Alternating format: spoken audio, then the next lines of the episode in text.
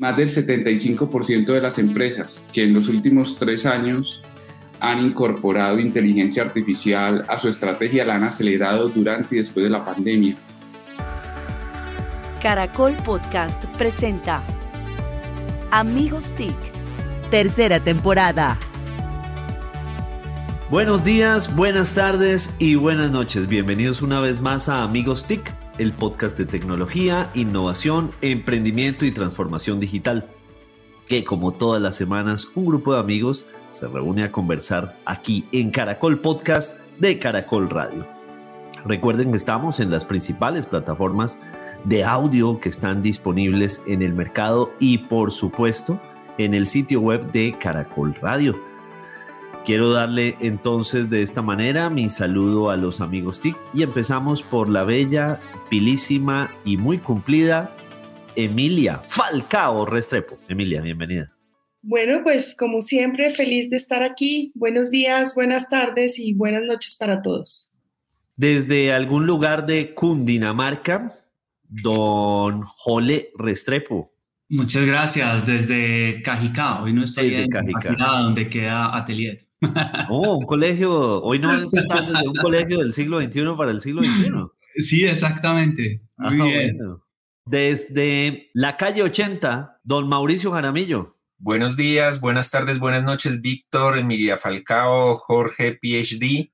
Y desde alguno de sus latifundios, inclusive puede ser en este continente, don Santiago Pinzón Galán. Buenas noches, buenas tardes, buenos días. Arriba rating, qué energía, qué entusiasmo. Qué bueno ver a Emilia Rayo Falcao.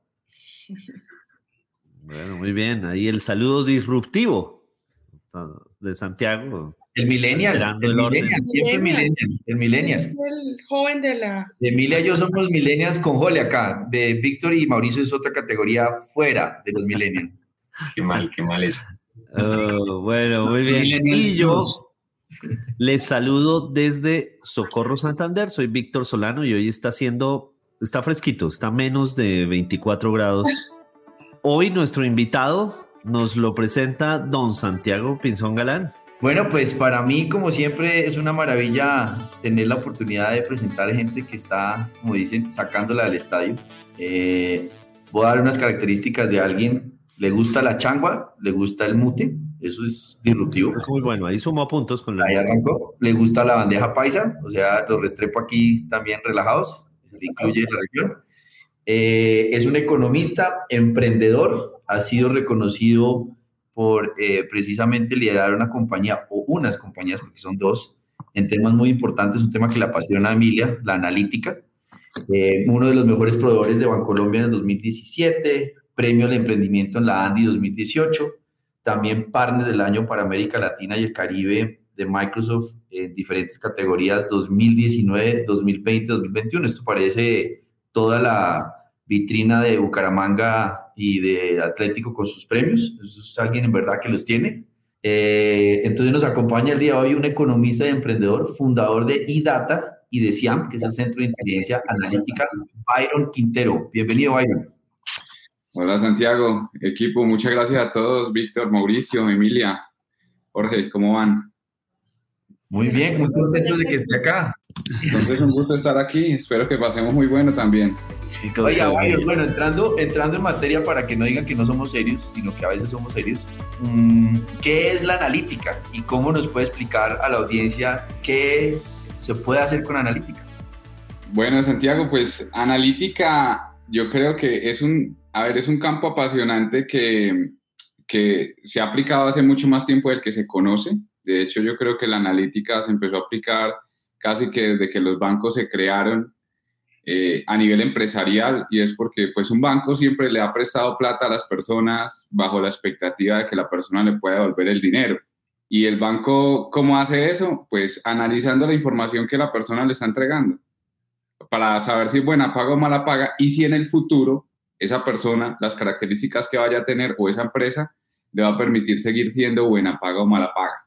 Entonces yo creo que por esos lados, como por el sector financiero, nace la analítica lo que pasa es que con la llegada del Internet y las tecnologías en la nube y todo lo que conocemos, redes sociales y todo esto, pues la capacidad de cómputo para analizar esos datos se ha multiplicado, se ha diversificado muchísimo.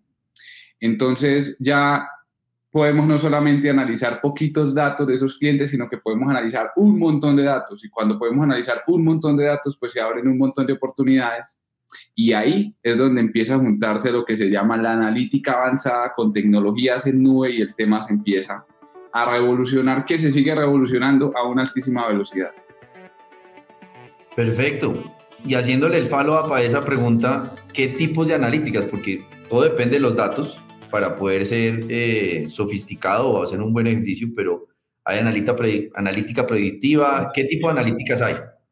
Bueno, eh, la analítica, bien, primero el tema de términos se volvió un poco confuso porque por allá se empezó a hablar hace un rato del Big Data, de inteligencia de negocios, de inteligencia artificial, de machine learning, y eso suenan a veces como conceptos un poquito enredados y a veces suena como todo a lo mismo.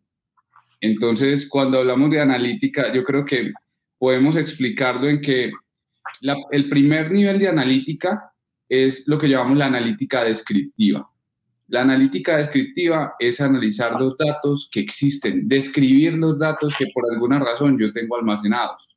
Entonces, por ejemplo, vamos a analizar cuántos podcasts ha hecho Amigos TIC y con quiénes durante cuánto tiempo. Entonces, tomamos esos datos y hacemos un dashboard bien bonito, un tablero de control, perdón, bien bonito, en el que las personas puedan conocer los indicadores y qué ha pasado, cuál ha sido la audiencia y qué ha pasado durante todo ese tiempo. Es decir, analizar el pasado y el presente. Pero resulta que usualmente, después de que se analiza el pasado y el presente, listo, ya conocemos lo que ha pasado pero resulta que por allá Víctor dice, hombre, es que analizar el pasado y el presente es muy interesante, pero resulta que yo quiero saber no qué pasó, lo que pasó ya lo sé, ya pasó, ya no importa, ya ocurrió. Lo que me interesa saber es qué va a pasar. Y ahí en ese qué va a pasar es donde Víctor dice, sabe que yo voy a, quiero saber a quiénes vamos a invitar de aquí en adelante para amigos TIC. Yo quiero empezar a hacer analítica predictiva entonces hablamos ya del segundo tipo de analítica. Ya no hablar acerca del pasado y el presente, sino acerca de lo que va a pasar en el futuro. Y llega y dice por allá Mauricio, venga, eh, Víctor, pero es que esa analítica predictiva muy chévere y todo, pero yo quisiera simular algunos escenarios y de pronto tomar decisiones frente a lo que va a pasar. Entonces, cuando queremos simular escenarios y estresar escenarios de lo que puede pasar en un futuro, como intentar mover ese futuro, transformarlo, empezamos a hablar de analítica prescriptiva. Es como cuando un médico nos prescribe, nos diagnostica, ya sabemos para dónde va el, paciente, pero nos prescribe un medicamento.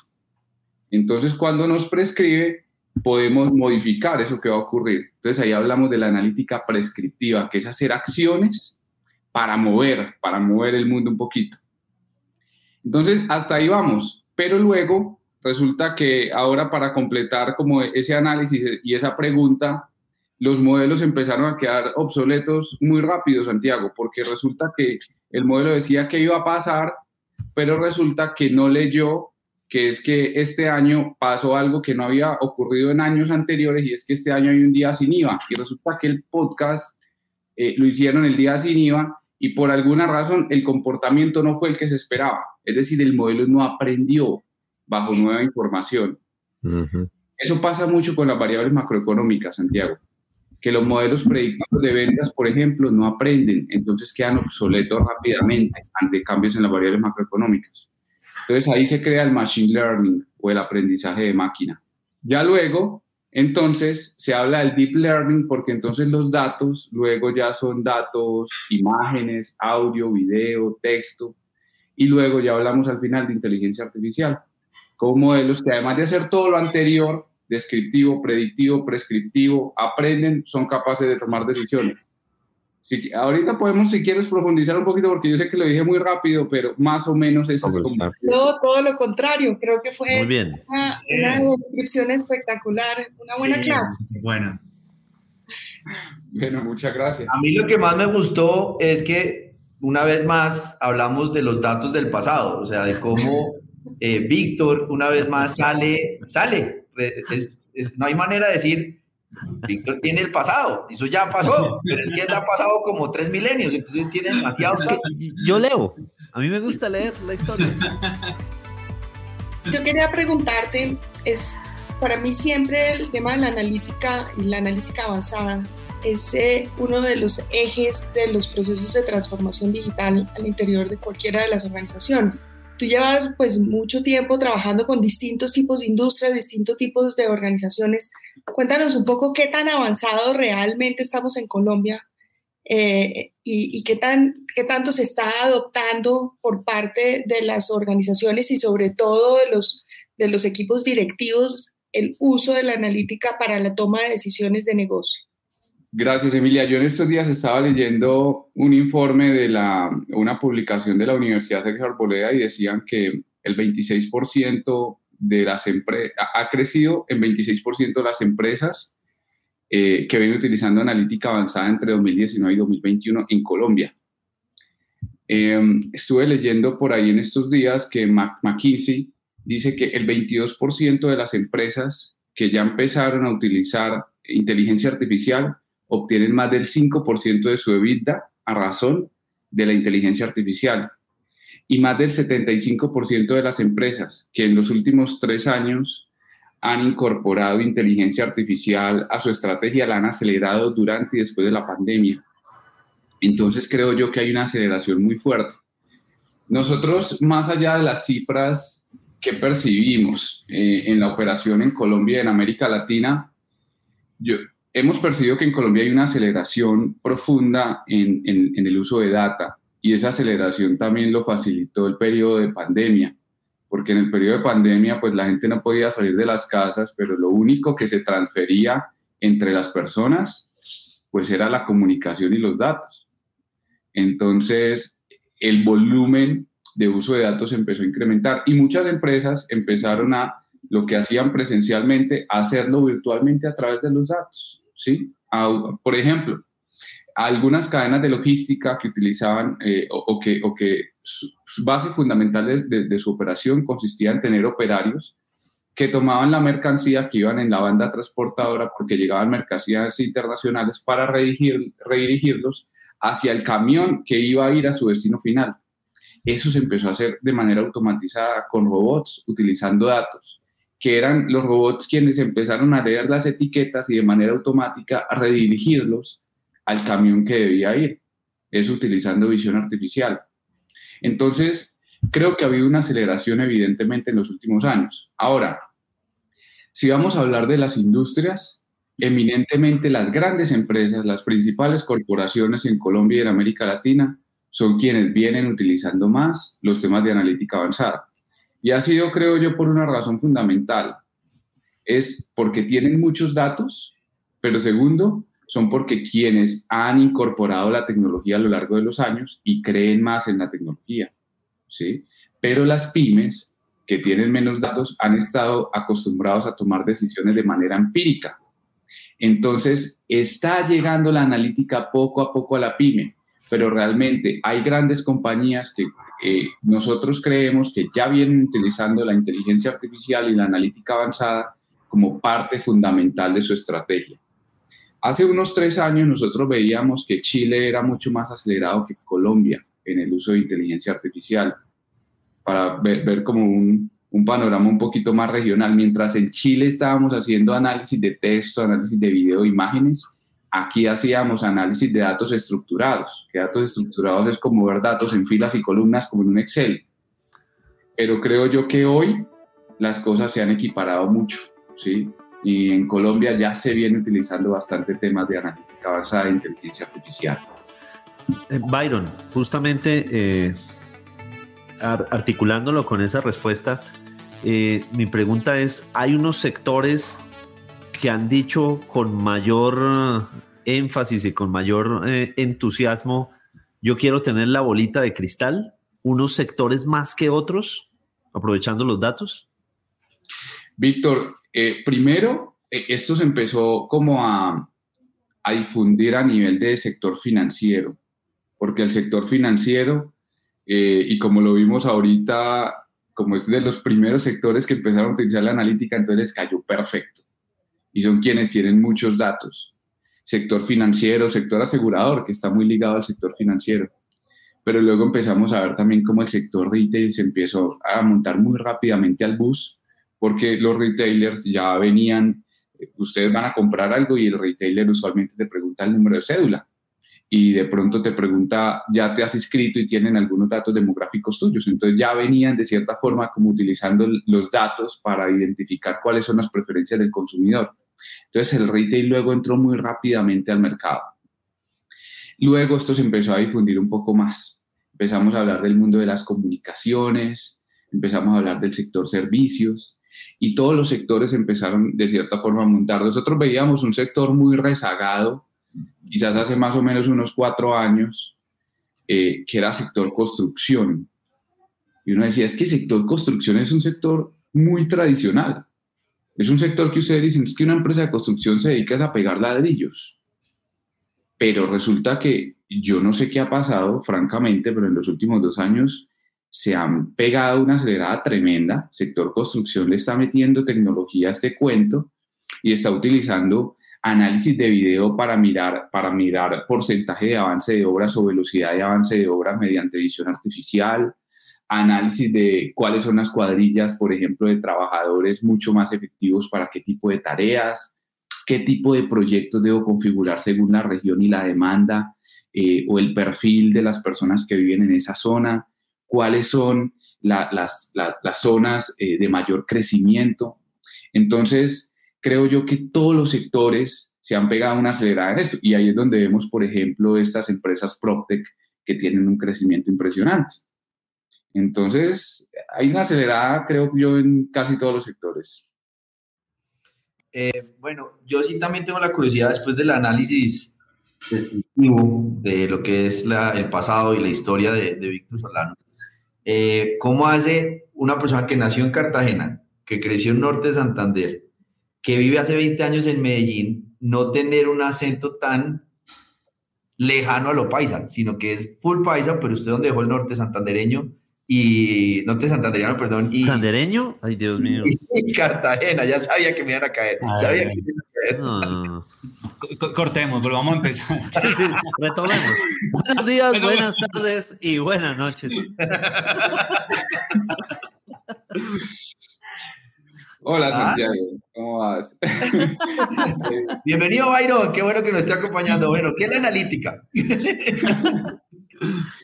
Eh, Santiago, yo creo que uno debe hablar como, yo hablo como habla mi novia. Ya llevo con mi novia como seis años, mi novia es paisa y eso se pega. Pues es que se tiene que pegar. Entonces ya con, a ver, yo, yo en Medellín, yo llegué a Medellín a estudiar en la universidad, egresado de la Universidad de Antioquia y la verdad es que el ecosistema en Medellín me acogió súper bien. O sea, desde que llegué a Medellín me sentí como en casa y es el tiempo, e, es, es la ciudad donde más tiempo he estado. Sí, yo nací en Cartagena por cosas de la vida. No fue que mis papás estuvieran de vacaciones en Cartagena, ¿no? Nah, bueno, no, no hay que entrar en tantos datos. No, no analicemos eso. Eh, yo viví solamente tres meses en Cartagena porque mis padres estaban, estaban viviendo por esa época en Cartagena. Eh, luego eh, viví en Norte de Santander porque mi padre estuvo trabajando en Norte de Santander casi toda su vida y por eso viví 14 años en, en Santander, pero me fui para Medellín precisamente tomando una decisión de dónde iba a desarrollar mi carrera profesional y me gustaba mucho el ecosistema que se estaba creando en Medellín. Eh, graduado de la Universidad de Antioquia, por allá decidí emprender Santiago en la época en la que Medellín fue nombrada como la ciudad más innovadora del mundo y dijimos, bueno, vamos a ver qué hay, qué hay en todo esto. Y bueno, yo creo que el ecosistema de, de emprendimiento, el tema de aceleración en data y todo esto, pues fue lo que nos ayudó y nos impulsó mucho. Pero hablo paisa, los paisas dicen que yo no hablo paisa, ojo. Sí, eso, eso, pasa. Sí. Sí. Eh, de hecho, dicen que mi novia habla santanderiano. No santandereano. Ah, gente bien, gente de raca, muy bien. sí, sí. Y, y, egresado de la Universidad de Antioquia, yo también soy egresado de la Universidad de Antioquia, dice la el colega. Así que, bien. No, Universidad del siglo XXI, para el siglo XXI. Parceros, parceros totales. Bueno, amigos, vamos con el ojo al dato de Emilia Falcao Restrepo. Bueno, pues hoy el ojo al dato tiene que ver con la reactivación económica que es tan importante. Es que en los primeros 10 meses del año se han vendido 190 mil unidades de vivienda por un valor de 37.7 billones de pesos.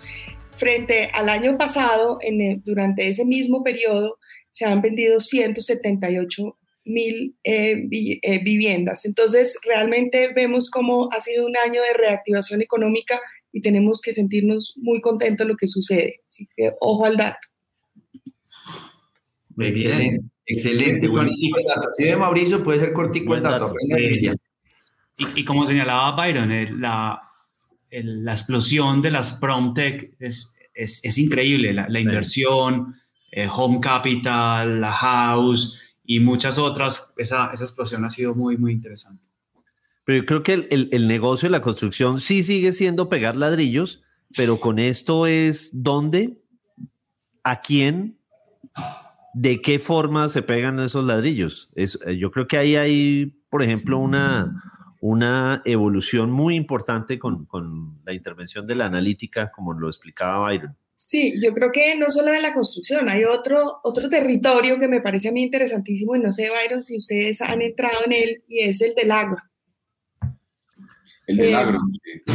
¿Por qué no nos cuentas un poco eh, cómo, cómo la analítica puede o participa de una manera tan importante en la evolución y el proceso de transformación del agro?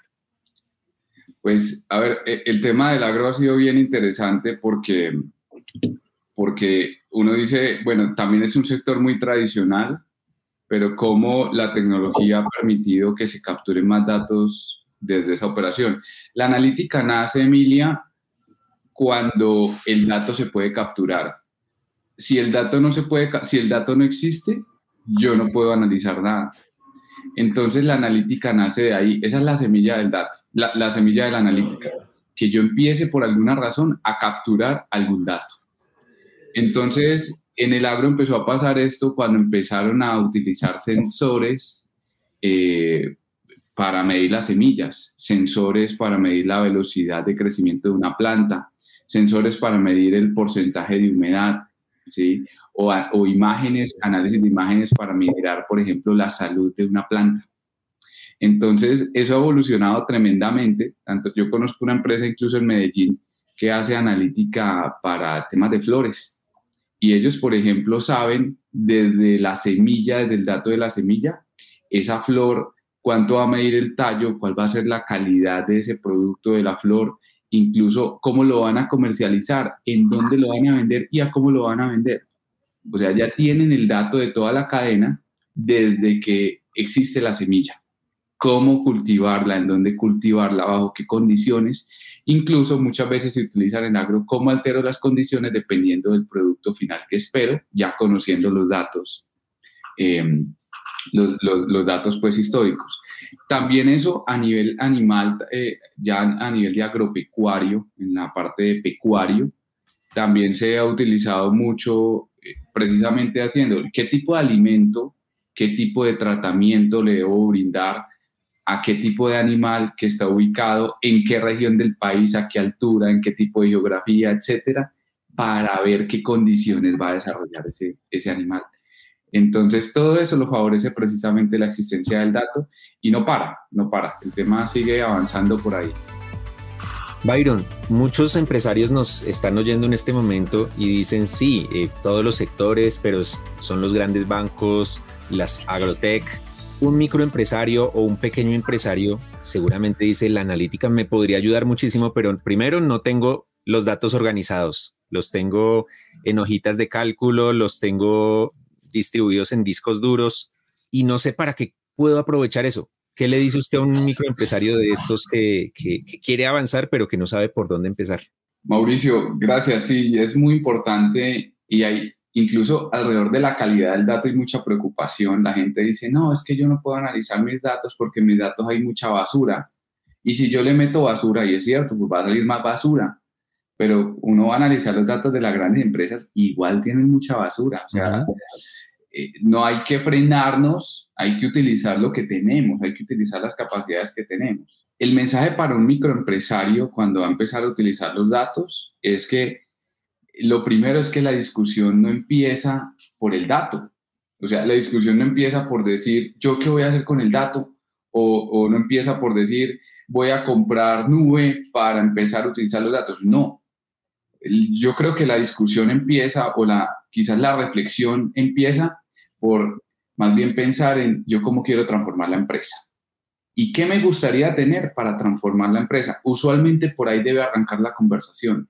Así sea una empresa muy pequeña, ¿sí? Yo qué quisiera hacer, qué me quiero soñar. Después de yo soñar, voy a ver el dato cómo me ayuda para llegar a eso. Incluso muchas veces no tengo el dato para hacerlo. Incluso puede que una tienda diga, es que yo quiero empezar a, hacer venta cruzada de mis productos. Es decir, yo quiero saber que eh, eh, Santiago, que viene aquí a comprarme siempre chocorramo eh, con ponimalta, resulta que yo no sabía, pero si yo a Santiago le ofrezco una promoción de chocorramo ponimalta paleta Drácula, la compra y se come las tres, ¿sí? Pero quizás el tendero todavía no lo sabe, pero quisiera saber eso. ¿Qué le ofrezco a Santiago? Y de darme una promoción casi personalizada a Santiago. Pero si yo quiero tener eso, así no tenga datos, lo que voy a empezar a hacer es empezar a capturar el dato para poder luego responder esas preguntas. Y empezar por lo más básico. Hay, algunas, hay algunos empresarios que dicen, es que yo quiero trabajar inteligencia artificial. ¿Por qué? Porque yo escucho que todo el mundo está hablando de inteligencia artificial un momentico, no necesariamente tienes que empezar por inteligencia artificial. Empieza por analítica descriptiva, empieza por conocer los comportamientos históricos y eso desde ya te empieza a agregar valor. Entonces, ese es el mensaje inicial. Después hablamos de la tecnología y de la complejidad, pero primero empecemos por las cosas sencillas, tácticas, pero que te pueden generar impacto. Muy bien, Byron. Importante lo del chocorramo y la ponimalta. Santiago es de los conocen importantes de ponimalta y chocorramo. Conocen a Santiago. Cuando se exporta a Dubái, Impresionante los datos. a todos estos lugares es porque Santiago está ahí comprando. Bien. no, pero sí, Si Santiago siempre come chocorramo y ponimalta, lo que hay que eh, sugerirle es una medicamento para diabetes. Exacta, esa es analítica, exactamente. Es una analítica cruzada. Sí, total.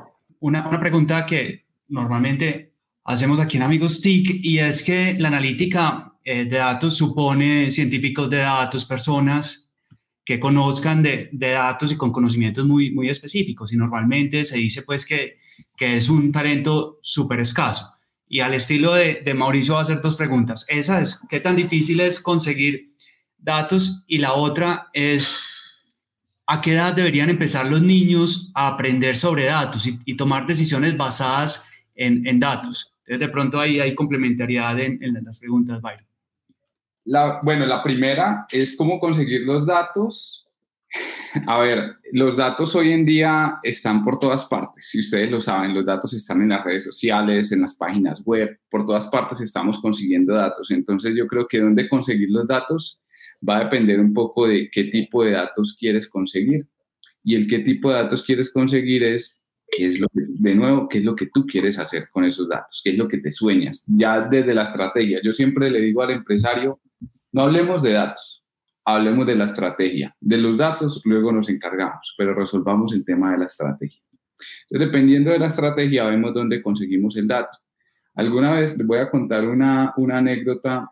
Alguna vez una empresa de domicilio de comidas rápidas, hace, hace muchos años, hace por ahí unos cuatro o cinco años, nos llamó y nos dijo, señores, es que yo quiero utilizar los datos de domicilios que utilizan desde una plataforma de domicilios, quiero utilizarlos para empezar a hacer estrategias de venta cruzada y conocer el conocimiento de mi, de mi cliente, de mi consumidor. Y dijimos, fabuloso, está perfecto la estrategia.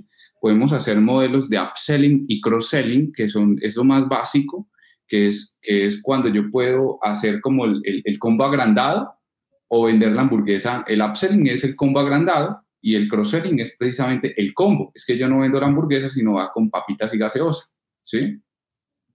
Entonces estaba clarísimo la estrategia, importantísimo, identificado. Y cuando fuimos a ver dónde estaban los datos, dijeron, ah, es que los datos hacen parte de la plataforma. La plataforma de ustedes, no, no es de nosotros, pero creemos que podemos acceder a los datos de la plataforma. Claro, cuando fuimos a ver, eh, la plataforma les dijo, señores, los datos no son de ustedes, los datos de sus clientes son de la plataforma. Entonces, gran parte de la operación de domicilios que tenían no la pudieron realizar precisamente porque, si bien la pregunta estaba súper clara, no tenían los datos. Los datos existían, pero no eran de ellos. Entonces el reto era conseguir los datos. Voy a mencionar otro ejemplo para el tema del dato, de dónde conseguir el dato, y es algo que pasa también en el sector público, que es el principal reto, la consecución del dato. Alguna vez con una ciudad estuvimos creando eh, una solución que buscaba hacer predicción de, de delitos utilizando niños, niñas y adolescentes en las ciudades claro, de un impacto tremendo, una pregunta tremenda que, que, importantísimo desarrollarla.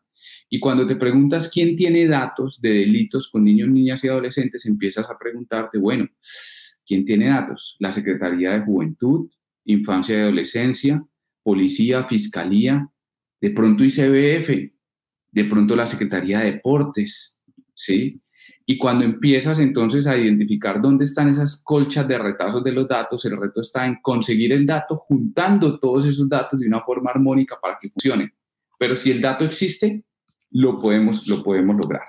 El caso, bueno, eso es lo primero. Ahora, con respecto a, a la segunda parte de la pregunta y es, tú lo dijiste, los niños. ¿Desde qué edad? yo me soñaría que esto se trabaje desde, desde primaria temprana, ¿sí? Porque hoy en día, casi que, a ver, cualquier profesional de cualquier carrera, incluso no hablemos de profesionales, incluso hablemos de cualquier campo de desarrollo de las habilidades humanas, en este momento utilizan los datos para tomar decisiones de qué hacer, sean abogados, sean agrónomos, sea, sea la carrera que sea o en el campo de desempeño en el que esté la persona. Entonces, casi que es una capacidad o una habilidad básica del ser humano. Incluso los mismos niños desde el colegio pueden empezar a utilizar los datos para estudiar de mejor manera, para saber dónde buscar información. Los profesores, los colegios, o sea, creo que es una transformación profunda que empieza y que debe vivir el sistema educativo. En, Medellín nosotros ya hemos venido haciendo alianzas con universidades y con colegios en algunas oportunidades, precisamente buscando esas iniciativas de empezar a formar desde muy temprano. Y eso se empieza a volver cada vez eh, más prioritario. Campeón, yo me la atravieso un poquito a Jole, pero es que sí quiero enfatizar lo que acaba de decir Byron y es, desde la ANDI hemos venido promoviendo el tema de ciencia computacional, que los niños de 5 a 12 años en colegios públicos y ya han crecido a miles y también los instructores, los profesores, porque creo, y, y, y Jole con Atelier lo tiene muy claro, es que ahí está la gran diferencia y es esas habilidades eh, tienen que ser un tema de equidad.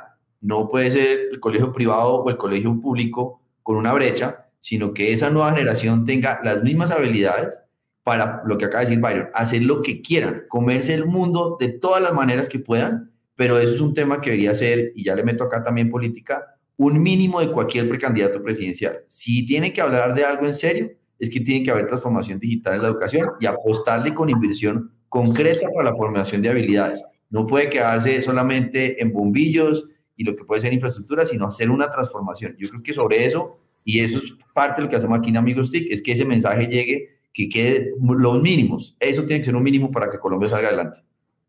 Santiago, yo, ahí, yo ahí quería también mencionar algo y es que hace más o menos en junio, en alianza con EAFIT, lanzamos un programa, en julio de 2021 lanzamos un programa que, bueno, que se juntaba con un programa de la Alcaldía de Medellín que formaba personas entre 16 y 58 años, personas entre 16 y 58 años en la misma aula, formándose en ciencia de datos porque resulta que también así como debemos pensar en los niños, hay personas que ya han surtido una carrera profesional, incluso a veces están a fin, a fin de su carrera profesional y quieren emprender, o personas que quieren darle un nuevo vuelco a su carrera profesional y tienen todo el conocimiento para hacerlo.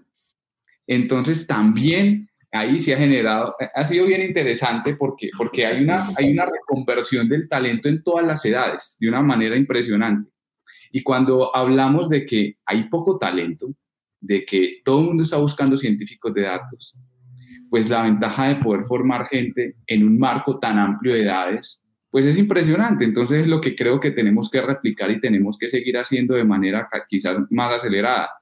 A veces las empresas dicen, no, es que los millennials como Santiago, los, los centennials, llegan a una empresa y en menos de seis meses quieren cambiar y se saltan para otra empresa, entonces tienen una rotación muy alta.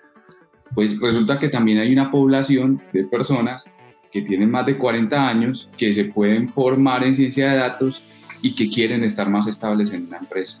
Entonces, como que hay oportunidades en, diferentes nichos.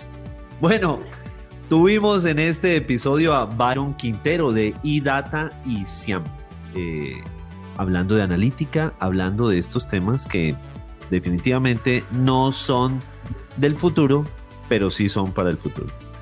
Nos oímos y nos vemos la próxima semana. Esto es Amigos TIC. Muchísimas gracias. Hasta la próxima.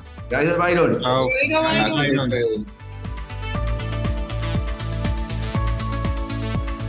Encuéntranos en Instagram como arroba caracol podcast.